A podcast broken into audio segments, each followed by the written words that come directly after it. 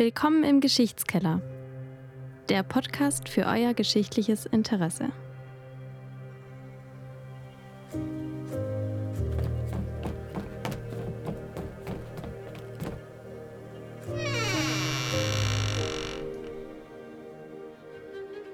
Hallo in die Runde, schön, dass ihr dabei seid bei der ersten Folge von Geschichtskeller, dem Podcast, der nicht in einem Keller aufgenommen wird. Heute mit dem kongenialen Moderatorenduo Matthias Zehnder und Andreas Siens. Hallo. Und einen noch genialeren Gast, Dr. Martin Deuerlein. Hallo. Hallo, das ist jetzt natürlich eine große Ankündigung, aber herzlichen Dank für die Einladung. Ich freue mich sehr, dabei sein zu dürfen. Ähm, Herr Deuerlein ist akademischer Rat auf Zeit am Seminar für Zeitgeschichte der Uni Tübingen. So zumindest steht's auf der dortigen Website. Herr Deuerlein, würden Sie sich selber auch so vorstellen, wenn Sie danach gefragt werden? Ja, ich würde wahrscheinlich vor allem sagen, ich bin Zeithistoriker in Tübingen und wozu ich gearbeitet habe, das äh, hören wir ja sicher auch noch.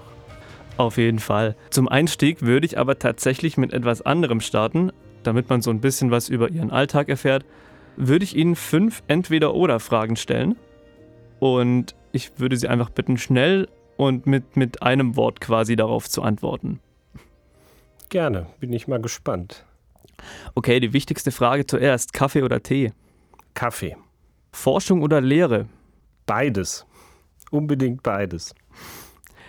Das ist, glaube ich, die richtige Antwort gewesen. ja, das, was anderes kann man in einem studentischen Podcast sicher auch nicht sagen, aber es ist, ist auch sehr ernst gemeint.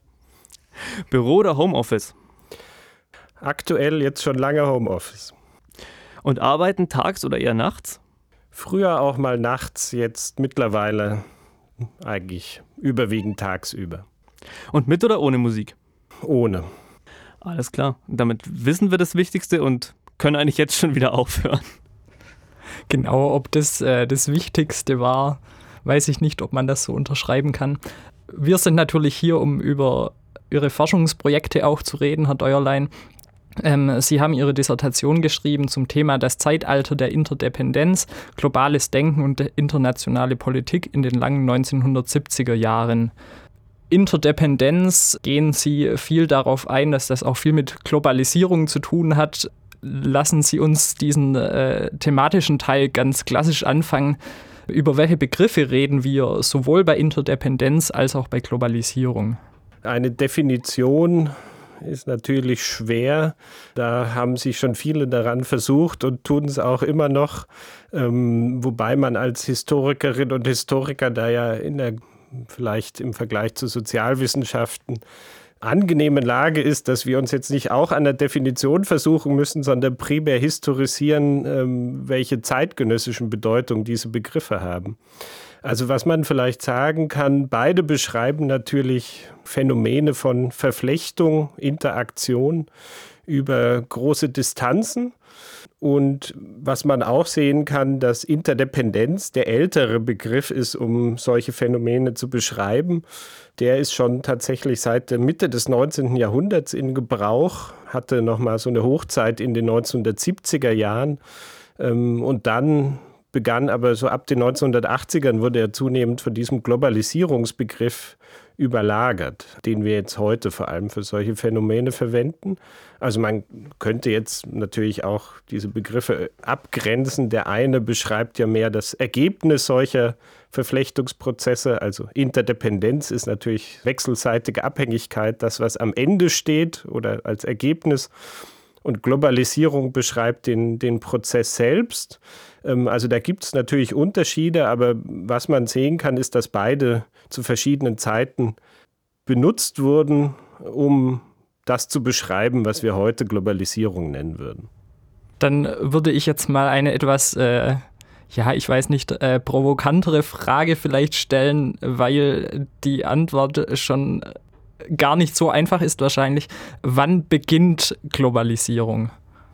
Ja, das ist äh, tatsächlich eine nicht so einfache Frage. Also äh, wenn man sich so anguckt, was in der historischen Literatur geschrieben wird, dann ähm, gibt es da im Grunde alles von der Ausbreitung der ersten Menschen aus Afrika womit manche schon die Globalisierung ansetzen über die Antike, das Mittelalter, ähm, frühe Neuzeit, da wird es dann natürlich schon, schon einiges plausibler mit äh, den sogenannten Entdeckungsfahrten und dem Beginn des Kolonialismus.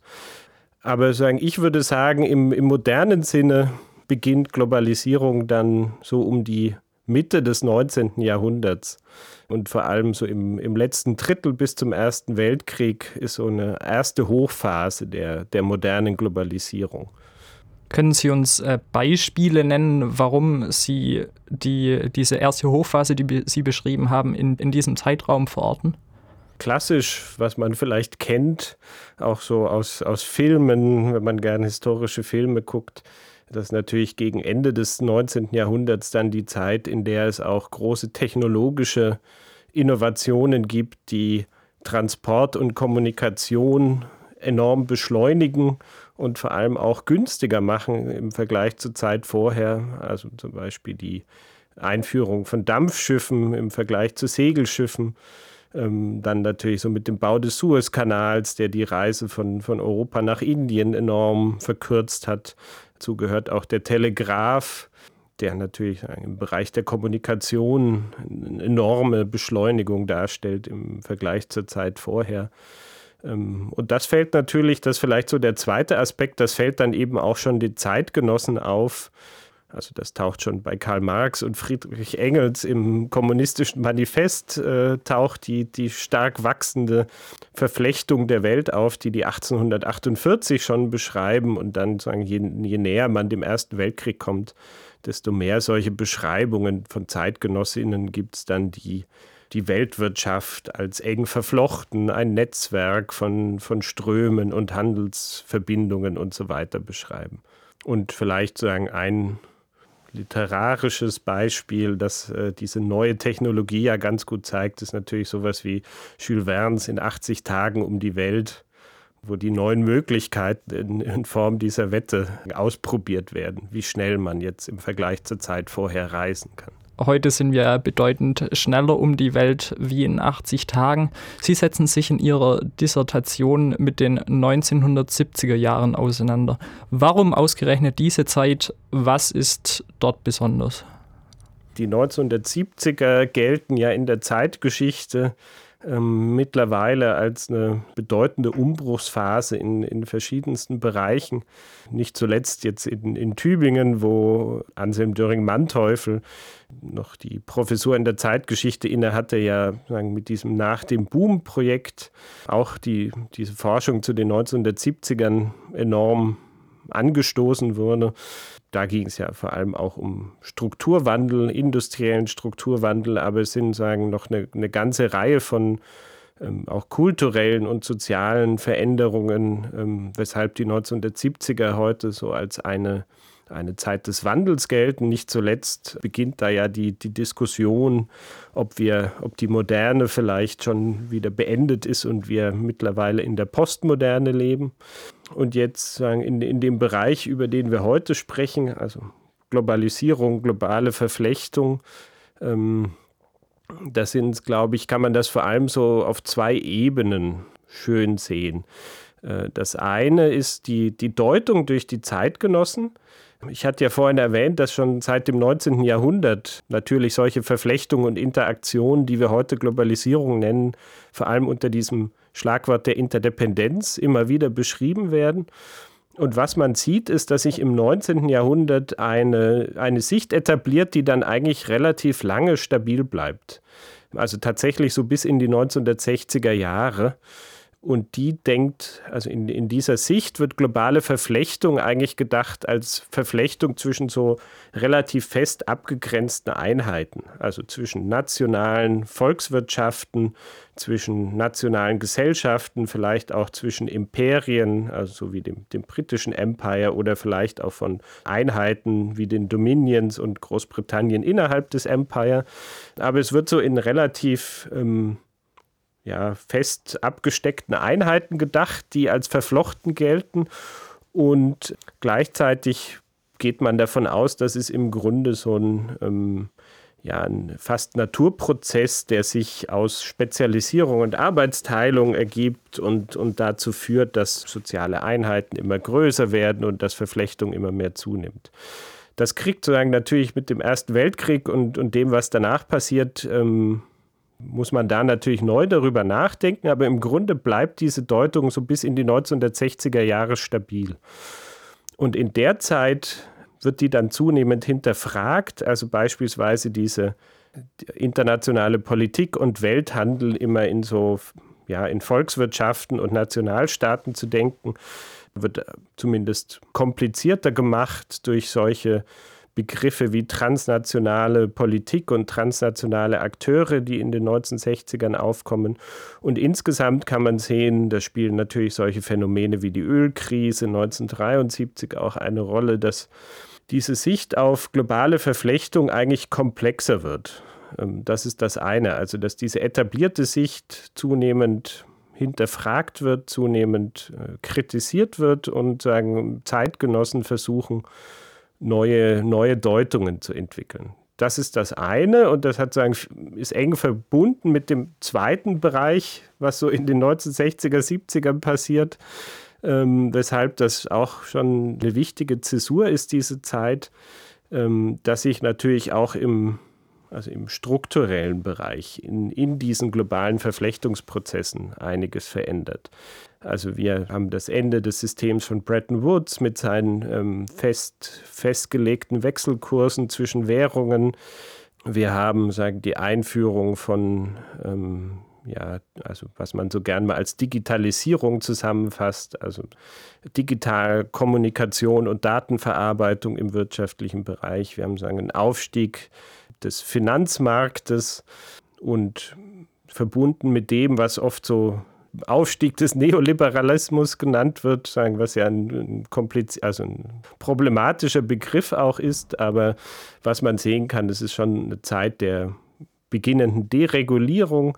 Also es ändert sich auch im, im Bereich der tatsächlichen Verflechtung und Interaktion einiges und sagen, verbunden mit, mit diesem Wandel von, von Deutungen und Interpretationen macht das eben die, die 1970er Jahre zu einer Zeit, wo man so heute in der Forschung zur Geschichte der Globalisierung eigentlich schon den, den Beginn unserer heutigen Phase ansetzt. Also natürlich nach dem Ende des Kalten Krieges, dann in den 1990ern so richtig in, äh, ins Bewusstsein tritt. Aber wenn man sagen, im Rückblick die, die Anfänge von vielen dieser Phänomene ansieht, die dann in den 90ern wichtig sind, dann führt einen das eben sehr häufig zurück in die, in die 1970er Jahre.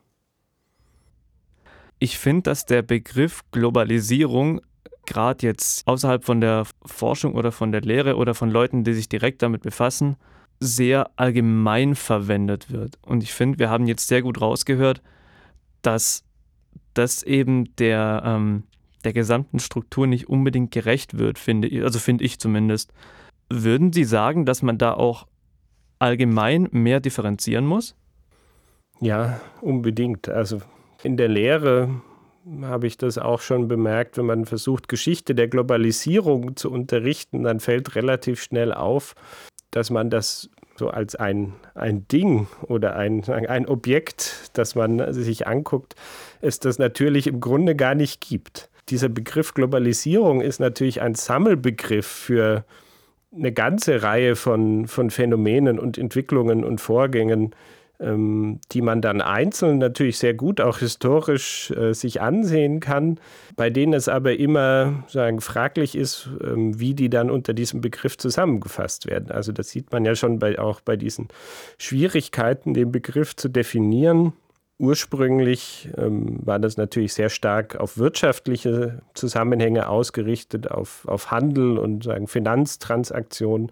Aber dann hat man ja immer mehr eine ganze Reihe von anderen Phänomenen auch unter diesem Begriff beschrieben. Also Migration und kulturelle ähm, Faktoren. Ähm, die Ausbreitung von McDonalds, die ist immer so ein Beispiel, die als McDonaldisierung der Welt dann irgendwie auch durch die Literatur geistert. Und dann sagen, sieht man natürlich, wenn man sich dann damit beschäftigt, das sind dann so viele unterschiedliche Phänomene, die vor allem eben auch sich ja nicht immer gleich entwickeln.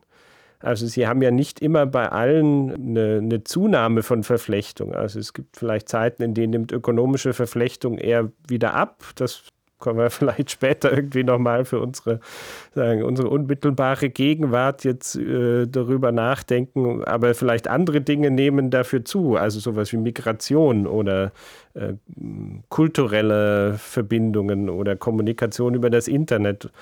Also das heißt, wenn Sie das dann alles unter einen, so einen Prozessbegriff packen, äh, den man dann Globalisierung nennt, ähm, ich glaube, das, das sieht man dann schon ganz gut, dass das natürlich sehr schwierig ist. Gleichzeitig, der Begriff ist natürlich in der Welt, jeder weiß oder glaubt zumindest äh, zu wissen, was dann damit gemeint ist. Und hat, man hat zumindest eine grobe Vorstellung. Also man wird den sicher auch nicht durch, durch was anderes ersetzen können oder, oder wollen, aber sagen, mindestens darauf hinzuweisen, dass da natürlich ganz unterschiedliche Dinge zusammengefasst werden, das, das wäre schon sehr wichtig.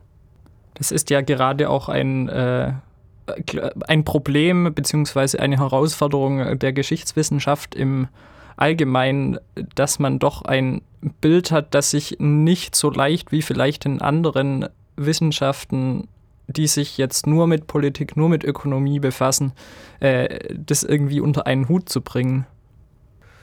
Ja, das stimmt sicher auch, weil wir zumindest potenziell uns natürlich mit all diesen Aspekten beschäftigen und ähm, nicht qua, qua fachlichem Zuschnitt irgendwie schon, schon irgendwas davon ausklammern können. Ja, da haben Sie sicher recht. Und, und noch dazu, und das war mir ja zum Beispiel dann sehr wichtig, in, auch in meiner Dissertation und in dem Buch, dann auch noch betonen, dass man nicht nur die, die Entwicklungen selbst historisch untersuchen kann, die wir Globalisierung nennen heute, sondern dass man das Reden darüber, diese zeitgenössischen Deutungen ähm, unter Begriffen wie Globalisierung und Interdependenz, dass man die ja auch historisieren kann und sollte.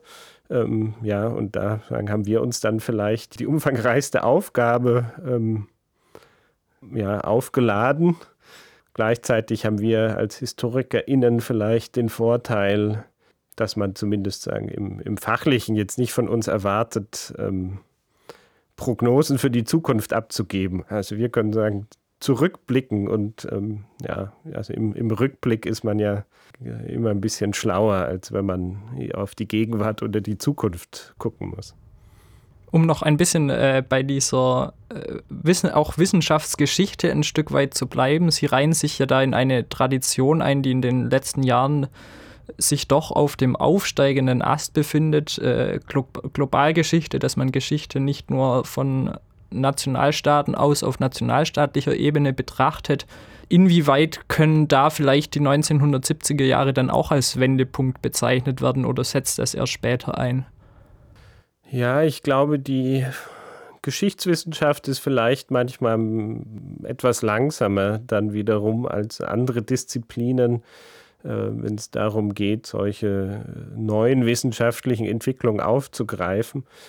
Also ich hatte ja vorhin kurz angesprochen, dass zum Beispiel dieser Begriff transnationale Akteure ähm, auch schon aus den späten 1960er Jahren kommt und dann sagen in der Politikwissenschaft zum Beispiel in den 1970ern schon aufgegriffen wird und da viel diskutiert, bis das in ersten Ansätzen in der Geschichtswissenschaft ankommt, dauert es bis in die 1980er und bis das transnationale Geschichte dann sagen, wirklich ein, ein wichtiges Forschungsfeld wird, sind wir dann eher in den 1990ern, 2000er Jahren. Aber sagen, in den 1990ern, da kann man ja schön sehen, wie diese Deutung jetzt in einer Gegenwart der Globalisierung zu leben, wie das natürlich auch den Blick auf die Vergangenheit stark beeinflusst. Also da, da beginnt dann ja der Aufstieg der Globalgeschichte, wo man natürlich zu Recht dann sagen, auch in der Vergangenheit äh, nach Verflechtungsphänomenen und, und Ähnlichem sucht.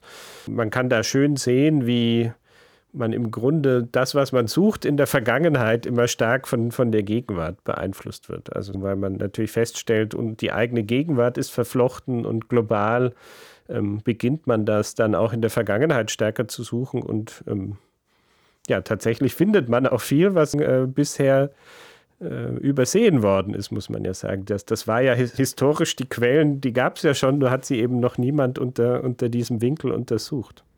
Wenn wir schon über die Entwicklung der Globalisierung in den 70er Jahren sprechen, dann kommen wir nicht umhin, auf das Thema Kalter Krieg, Schrägstrich Ost-West-Konflikt einzugehen, der in der Zeit auch sehr präsent gewesen ist. Beziehungsweise, ja, in den 80ern vielleicht mehr als in den 70ern, aber ähm, die Thematik ist ja, ist ja offenkundig, dass die gestellt wird, auch auf die aktuelle Lage in Europa bezogen. Wie hat denn der, der Kalte Krieg, also ich sage es jetzt mal plakativ, die Globalisierung beeinflusst oder mit beeinflusst? Wenn ich da noch kurz einhaken dürfte, eine Information für unsere Hörerinnen und Hörer. Ähm, wir nehmen diesen Podcast auf, als der Krieg in der Ukraine äh, gerade ähm, einen Monat dauert. Also das befindet sich auf diesem Stand. Wir können natürlich nicht in die Zukunft blicken. Das ist noch eine, eine wichtige Einschränkung. Mit der sagen, Blicken in die Zukunft tun wir uns ja ohnehin schwer, aber man wird bei solchen Fragen natürlich auch schnell von den Ereignissen überholt. Ja.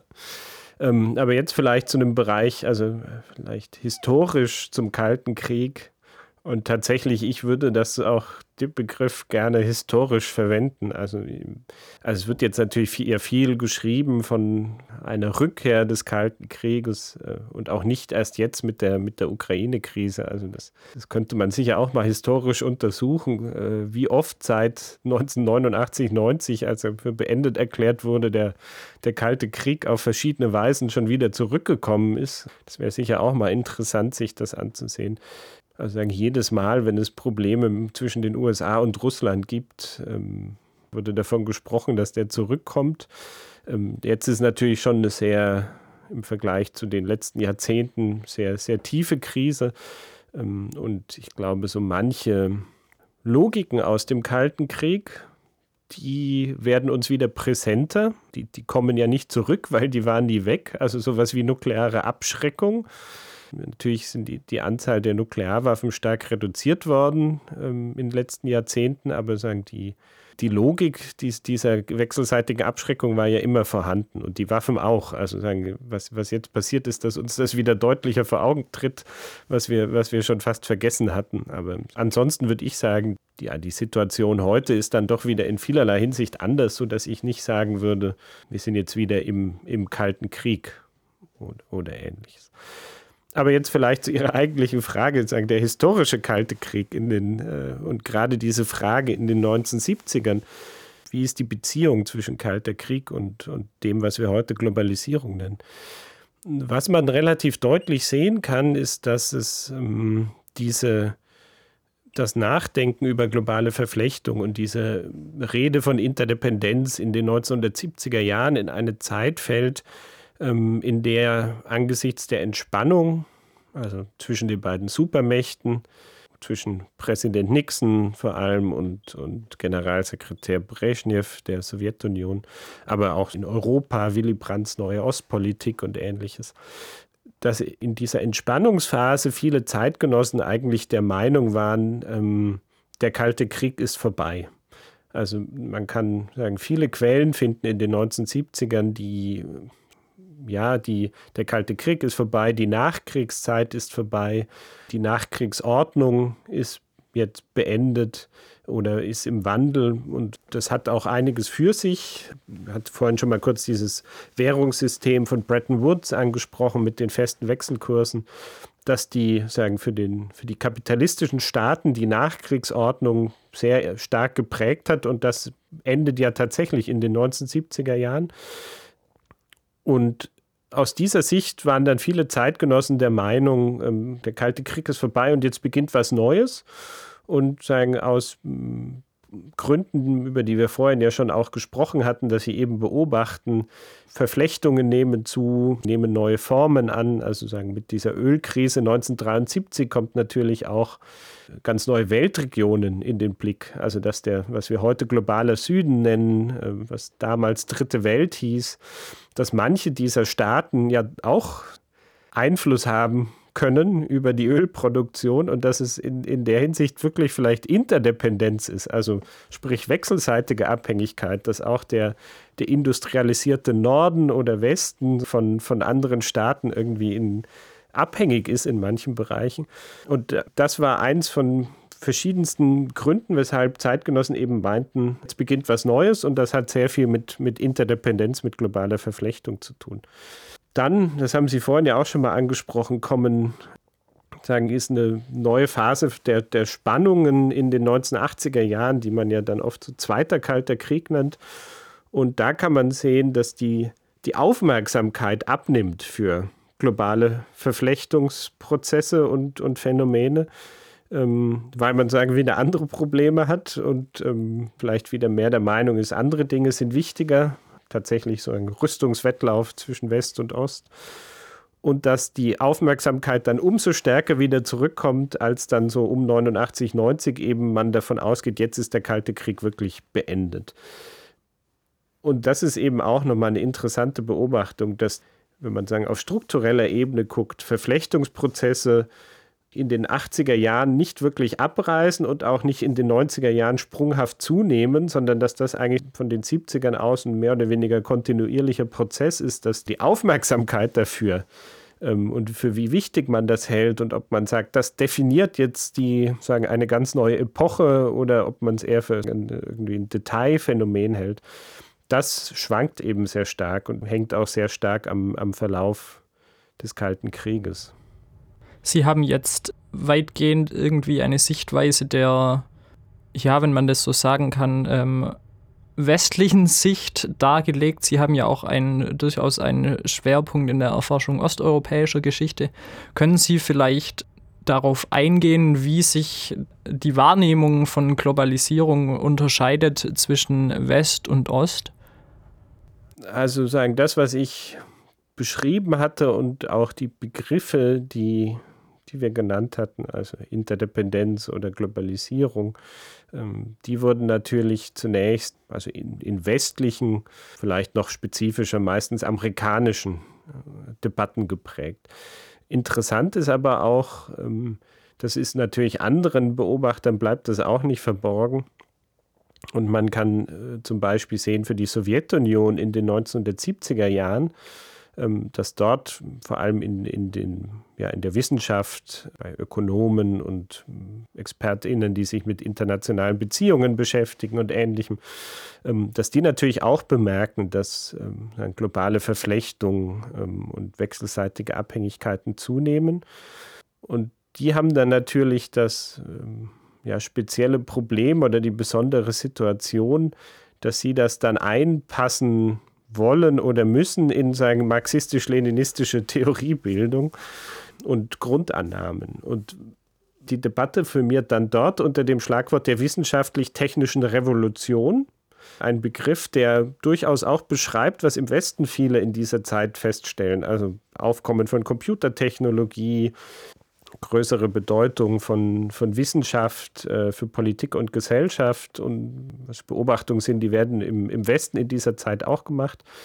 Ähm, dieses Konzept hat dann aber die Besonderheit, dass es ähm, eben in dieses marxistische Theoriegebäude passt, indem man davon ausgeht, dass sich sagen Veränderungen immer von der materiellen Basis kommen, also dass sich hier die, die Produktionsbedingungen verändern, die Produktionsverhältnisse ähm, im Zuge dieser wissenschaftlich-technischen Revolution und das im, in der klassischen marxistischen Annahme, das äh, Sein bestimmt das Bewusstsein, die Basis bestimmt den sogenannten Überbau. Man dann davon ausgeht, weil sich hier grundlegend was an der materiellen Basis verändert, wird sich sozusagen auch politisch, gesellschaftlich äh, und kulturell ähm, würden sich Dinge verändern.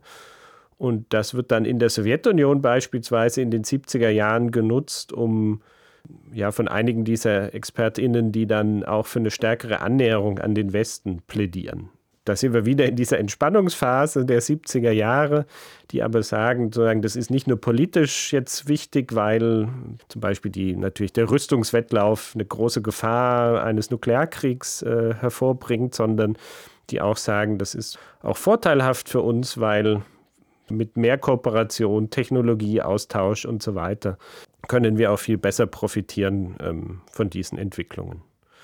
Und auch das sagen ist wieder so ein Phänomen, das bricht dann ab, als in den 80ern die Spannungen wieder zunehmen, aber dann so unter Gorbatschow kann man sehen, dass der tatsächlich sehr viel von, also der benutzt nicht das Wort Globalisierung, aber der spricht sehr viel von globaler Verflechtung und, und benutzt das auch immer als ein Argument, um zu sagen, das ist ein Grund, weshalb die, die Sowjetunion reformiert werden muss. Ich würde dann tatsächlich noch mit einer Frage überleiten.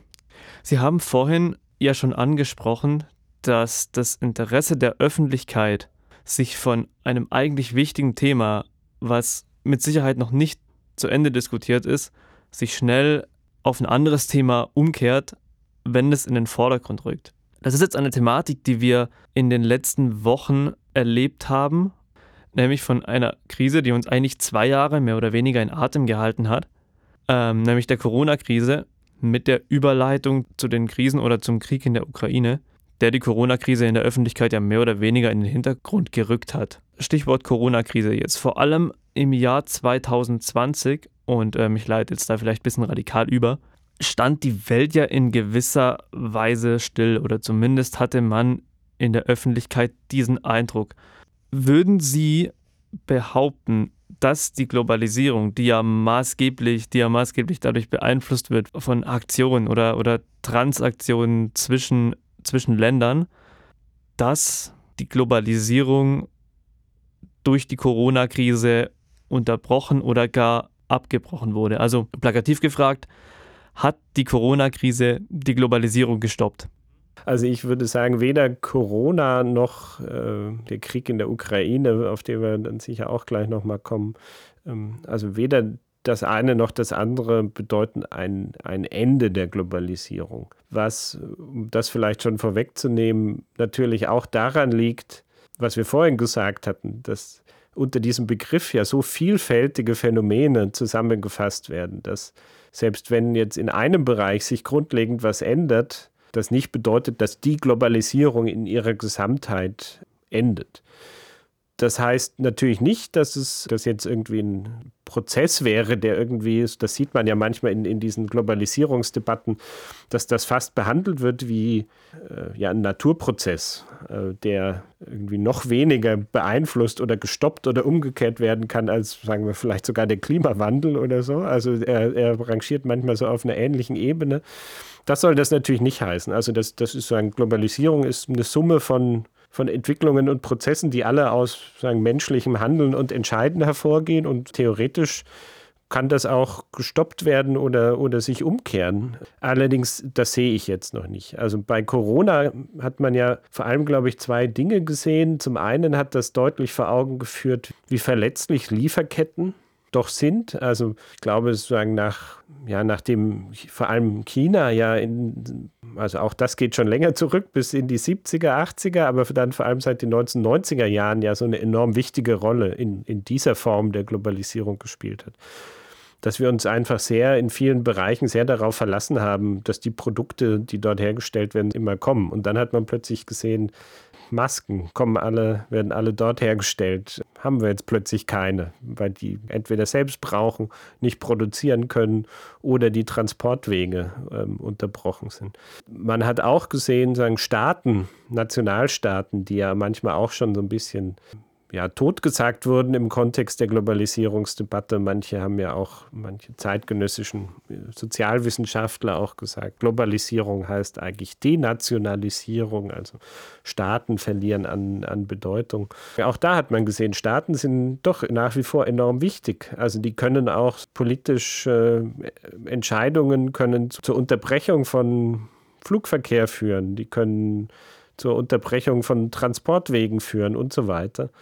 Und gleichzeitig ist vielleicht dritter Punkt, die Ausbreitung dieses Virus hat natürlich auch so die negative Seite von Verflechtung gezeigt. Auch das ist schon so eine Sache, die seit dem 19. Jahrhundert immer mal in diesem Kontext genannt wird, dass sagen natürlich bei den Gefahren, die mit Globalisierung einhergehen, auch sowas dazugehört wie wie Ausbreitung von, von Seuchen, von ansteckenden Krankheiten. Und ich glaube, so in diese Faktoren, dann ist auch noch das Schiff auf Grund gelaufen im Suezkanal und dann war die Verbindung auch noch blockiert. Das hat dazu geführt, dass ähm, dann schon bei Corona manche Beobachter gesagt haben, das sei jetzt das, das Ende der Globalisierung oder zumindest der Anfang vom Ende der Globalisierung. Aber wie gesagt, das, das glaube ich nicht, weil in anderen Bereichen digitale Kommunikation äh, und ähnliches hat es ja einen enormen Aufschwung gegeben.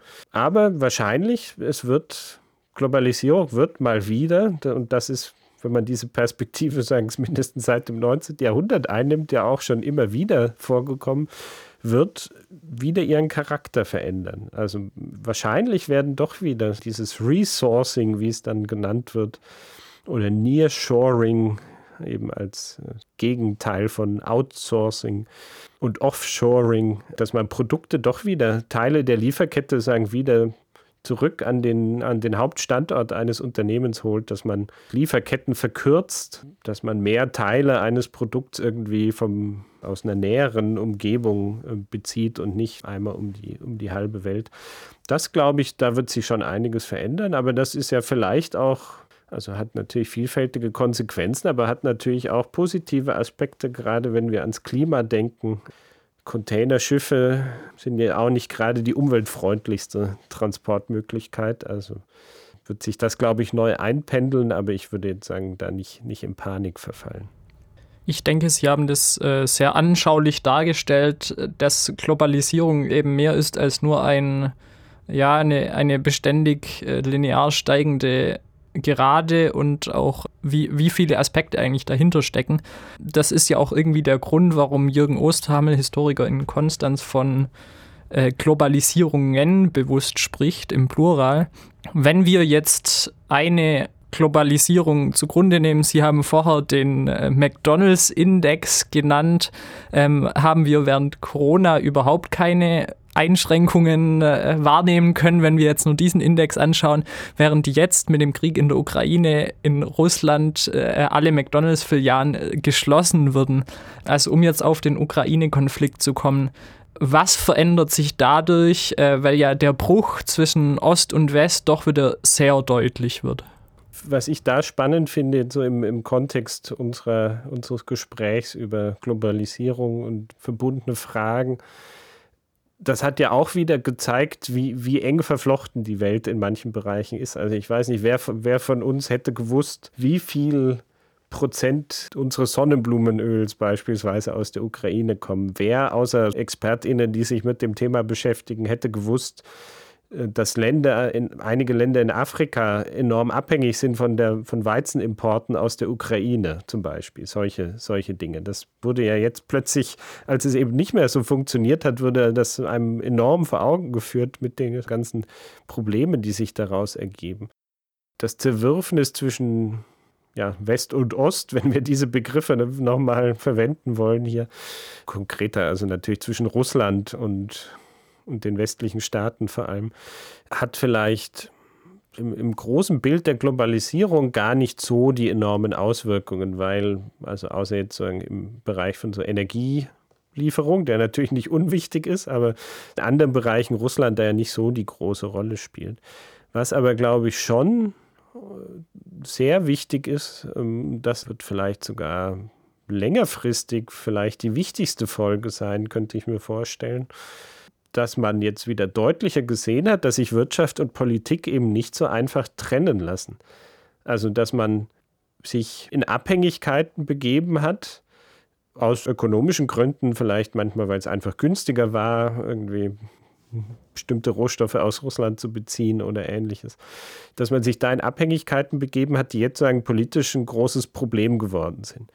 Und ich glaube, da, das kann man sehen, wenn man so ein bisschen die Medien verfolgt, ja, in Zeitungen, Fernsehen, Social Media, so jetzt wie danach gedacht wird, dass jetzt natürlich auch die Frage mit China wieder stärker aufkommt. Also, dass jetzt plötzlich auffällt, ja gut, die chinesische Außenpolitik ist auch nicht unproblematisch, um es mal sehr vorsichtig auszudrücken. Hm, Menschenrechtsbilanz, Fragen von Demokratie genauso problematisch. Ähm, und ökonomisch ist ja die Verflechtung zwischen den westlichen Staaten und, und der Volksrepublik China viel stärker als mit Russland. Also jetzt, wenn wir mal Energie ausklammern. Und jetzt, glaube ich, setzt schon so ein starker, intensiver Nachdenkprozess ein, ähm, dass sich man sich politisch, aber auch Unternehmen fragen, in welche Abhängigkeiten haben wir uns da eigentlich begeben und was passiert, wenn entweder China im Ukraine-Konflikt in irgendeiner Weise doch auf Seiten Russlands aktiv wird oder, also ob das sehr wahrscheinlich ist, kann ich jetzt nicht beurteilen, wahrscheinlich tatsächlich gar nicht so sehr, aber sehr distanziert haben sie sich ja auch nicht.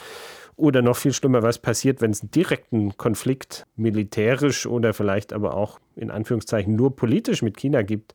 Diese, diese Abhängigkeiten, in die wir uns begeben haben, welche Auswirkungen werden die da haben? Und ich glaube, da wird jetzt schon nochmal ganz neu darüber nachgedacht und wahrscheinlich diese, darauf läuft es dann ja am Ende oft hinaus, diese Kosten-Nutzen-Rechnung. Ähm, also welche potenziellen Kosten könnte uns das verursachen versus den, den ökonomischen Nutzen, den wir davon haben, große Teile meinetwegen des iPhones oder so dort produzieren zu lassen.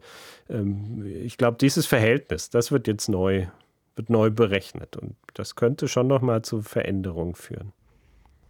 Wäre es dahingehend besser, Teile der Dinge, die wir importieren, also Stichwort zum Beispiel Gas aus, aus Russland, wäre es sinnvoll, sich plakativ gesprochen, da wieder selber darum zu kümmern oder mehr selber darum zu kümmern. Mir ist klar, dass das ein wahnsinnig schwieriges Thema ist, weil es, also was ja genauso wenig funktioniert, ist, wie wenn jeder Staat sich quasi komplett wieder abkapseln würde. Das würde ja auch nicht gehen, ähm, niemals. Aber wäre es, wäre es für die Zukunft notwendig, von der Strategie, die jetzt gerade gefahren wird, wieder ein bisschen abzurücken oder? Ja, ähm, ja, wie Sie schon sagen, natürlich eine gute Frage. So, so wie bei Corona auch schon, gibt es ja jetzt auch im Kontext der Ukraine-Krise wieder die Diskussion, ist die Globalisierung jetzt beendet oder was sollte man vielleicht ändern? Also der CEO von BlackRock, diesem äh, Investmentfonds-Anbieter, der hat jetzt vor einer Woche oder so schon gesagt, also seiner Meinung nach ist Globalisierung jetzt am Ende. Das würde ich nicht sagen. Und dann gibt es eine Reihe von Artikeln jetzt, die sozusagen die Vorteile herausstreichen, die sagen, na, wir sollten jetzt nicht die Globalisierung aufgeben. Ähm, da würde ich mich auch anschließen. Also einmal ist es, glaube ich, theoretisch möglich, aber nur mit enormen Kosten, sich sagen fast völlig abzukoppeln von solchen Verflechtungen. Es ist natürlich, wie gesagt, ökonomisch sehr teuer. Also es würde die, die Kosten von verschiedensten Dingen, Produkten, Dienstleistungen enorm in die Höhe treiben. Und ich würde auch sagen, es ist auch politisch nicht wünschenswert. Also ich glaube, kaum jemand, also es gibt sicher welche, die das fordern, aber gerade von Expertinnen und Experten, die sich damit auseinandersetzen, plädiert jetzt eigentlich keiner irgendwie für so ein Streben nach, nach Autarkie oder auch nur teilweise Autarkie. Auch nicht von, sagen jetzt, der größeren Räumen wie, wie der EU oder sowas. Was man aber, glaube ich, schon sehen kann und was vielleicht dann aber auch gar nicht so schlecht ist, dass man bewusster, glaube ich, über Vor- und Nachteile nachdenkt und da auch ökonomische und politische, soziale Faktoren zusammendenkt. Das wäre vielleicht auch so, was ich sagen würde, was man tun sollte. Im einzelnen Bereich müsste man das den Ök Ökonomen oder Experten in, in den Feldern überlassen, was da zu tun ist. Aber insgesamt, dass man eben stärker überlegt, was sind die dafür, dass man Produkte von sehr weit entfernten Herstellerländern sehr günstig beziehen kann was sind die Kosten? Also nicht nur ökonomische Kosten äh, damit einbezieht, sondern eben auch sowas wie soziale Folgen, politische Abhängigkeiten, die sich ergeben. Und ich glaube, da sieht man jetzt, dass so ein Prozess stattfindet. Also ob der dann kurzfristig bleibt und dann wieder alles zurückgeht auf wie es vorher war, kann man jetzt natürlich schwer absehen. Ich glaube es aber fast nicht, vor allem weil es eben auch mit dem, ökonomisch, äh, mit dem ökologischen Aspekt verbunden ist. Sprich, Transport ist einfach sehr günstig gewesen, muss man vielleicht sagen. Das ist ja so ein, ein Merkmal dieser jüngsten Phase der Globalisierung, dass es eigentlich fast nichts kostet, Dinge mit dem Containerschiff. Auch das übrigens eine, eine Entwicklung, die in den 1970er Jahren beginnt, Dinge mit dem Containerschiff einmal um die Welt zu fahren. Wenn das teurer wird, was es ja jetzt auch schon geworden ist, wahrscheinlich bleibt es nicht ganz so teuer, aber es wird vielleicht teurer sein als vor einigen Jahren, dann wird das natürlich schon rein ökonomisch, glaube ich, dazu führen, dass man doch wieder mehr Dinge im, sagen, in näherer Umgebung herstellt oder bezieht. Und wie vorhin schon mal gesagt, das ist ja vielleicht auch gar nicht schlecht im, im ökologischen Sinne. wenn, wenn Transport einen, einen realistischen Preis hat, der so andere Faktoren mit, mit berücksichtigt, dann pendelt sich das schon rein aus ökonomischen Erwägungen vielleicht sagen, in einem neuen System, einer neuen Art der Globalisierung ein. Aber wie gesagt, ich glaube nicht, dass Globalisierung deswegen endet, aber es wird vielleicht wieder eine sagen, neue Phase oder eine neue Form von globaler Verflechtung einsetzen. Das war doch mal ein super Statement, würde ich sagen. Mit diesem Statement würden wir uns dann auch von euch verabschieden, zumindest für heute. Wenn ihr weitere Fragen habt zu dem Thema, wenn euch irgendwelche Antworten nicht tief genug gegangen sind, auch wenn ich das nicht glaube, dann fragt uns gerne, schreibt uns auf Instagram oder per Mail, wie ihr uns erreichen könnt. Das findet ihr alles in den Show Notes zu dieser Folge. Äh, in den Show Notes verlinken wir euch auch die Literatur, auf die wir uns heute bezogen haben, die dann sicherlich noch tiefergreifende Einblicke in die Thematik liefert. Wenn ihr außerdem Themenvorschläge habt, weil ihr denkt, oh, ich hatte eine interessante Dozentin, einen interessanten Dozenten oder irgendeine andere Person, die geschichtlich was zu berichten hat, freuen wir uns natürlich auch über Personen- und Themenvorschläge für unseren Podcast. Wir würden uns freuen, wenn ihr mal wieder reinhört.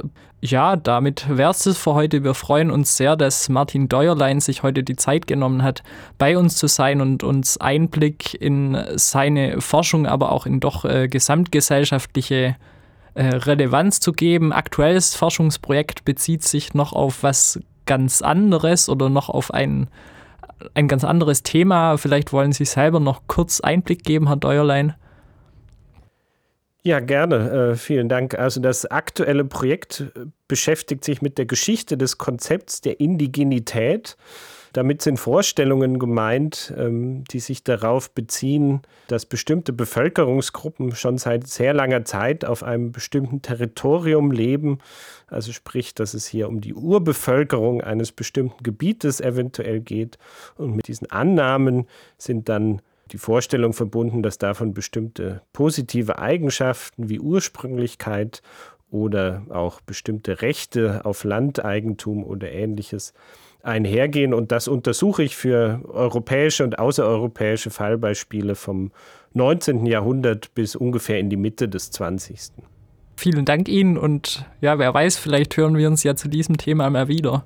Ja, sehr gerne. Hat mir viel Spaß gemacht. Vielen Dank für die Einladung und ähm, Vielleicht ergibt sich ja mal wieder die Gelegenheit. Würde mich auch freuen. Das kriegen wir bestimmt hin. Wir hören uns hoffentlich auch bald wieder.